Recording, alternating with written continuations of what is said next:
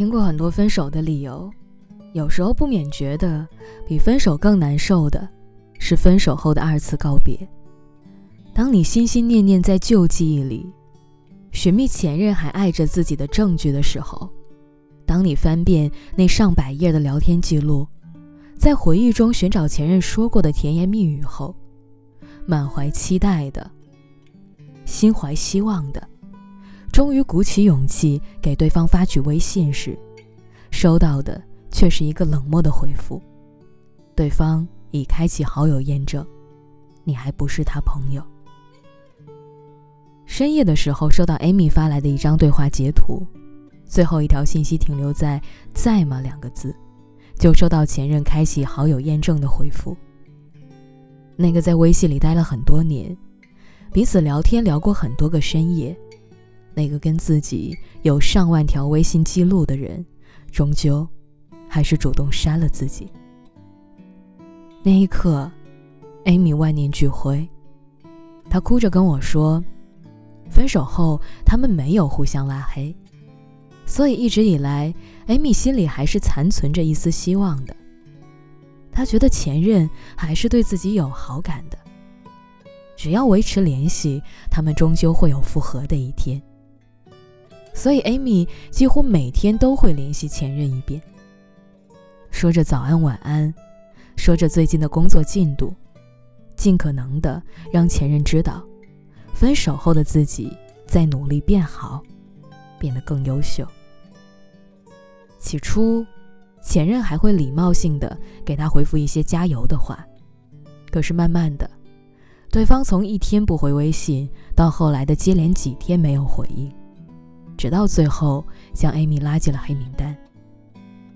聊到最后，Amy 问我，她到底该怎么办？是主动加他回来，还是去前任的公司找他问个明白？虽然现实很残忍，但我还是问了 Amy 一句：“你到底还要个什么明白呢？”不管你放不放手，他已经走了。当前任绝情的将你拉进黑名单的时候，是真的在嫌你烦，也是真的不再爱你了。还有什么不明白的吗？一直都觉得那个分手能够分得干净利落，从没主动找过你的人，心里早就将你忘得一干二净了。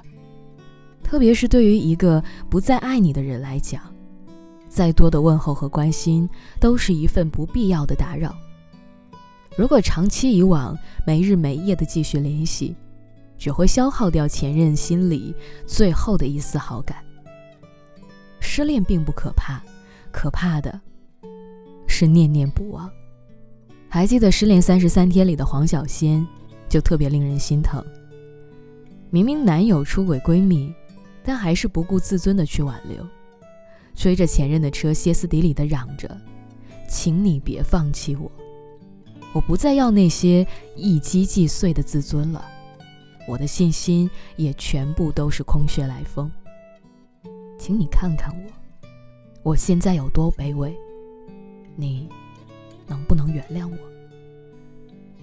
但是爱情这件事儿，不是说有多卑微就能换回对方的怜悯的，更不是付出再多的努力就能够挽留一颗已经离开的心的。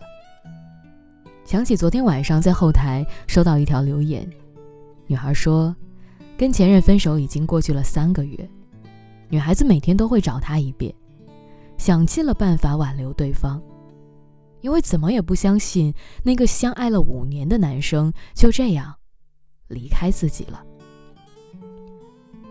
直到有一次意外发现前任的小号，看到他在跟现女友秀恩爱，记录着那些甜到齁的日常。微博翻到第一条的时候，才发现，在分手后的一个多月，前任就开始了新的恋情。看着这些甜蜜的合照和文字，女孩自顾自地感到讽刺。原来，在那些每天傻傻地等着对方的微信，等着对方回心转意的瞬间，对方却在跟另一个女孩暧昧，说尽无数的甜言蜜语。我想。很多女孩子也会有相似的经历吧。一个人苦苦等待着前任的挽留，幻想着恋爱重新开始的可能。但此时此刻，前任早就已经开启了新的生活。他每天忙着工作，忙着谈恋爱，一刻都没有想起你。真的，既然是分手了，就别再打扰了。对方都有了自己的新生活，而你还在原地等待。常常有人问我，到底有没有一个可以走出失恋的办法？我想了很久，也经历了许多遍，发现唯一走出失恋的办法就是忍着，忍着不联系，咬紧牙关忍着心痛，像往常一样上班下班。即使在那个一个人的深夜里哭得歇斯底里，但习惯就好。直到有一天，你发现哭泣的次数减少了，很久已经没有想起他了。那段恋爱的回忆仿佛过去了许久，会发现已经慢慢的走出失恋了。那种感觉，正如张小娴在《怎样忘记他》里写的：有一天。你从浴室里洗了一个澡出来，扭开唱机听听自己喜欢的音乐，你忽然想起，你曾经爱过一个人。原来你爱过这个人，那仿佛是很遥远的事情，你已经一点感觉都没有了。不得不承认，那些难熬的关口，最后都是我们一个人跨过去的。所以，面对一个变了心的爱人，别纠缠，别主动，别联系。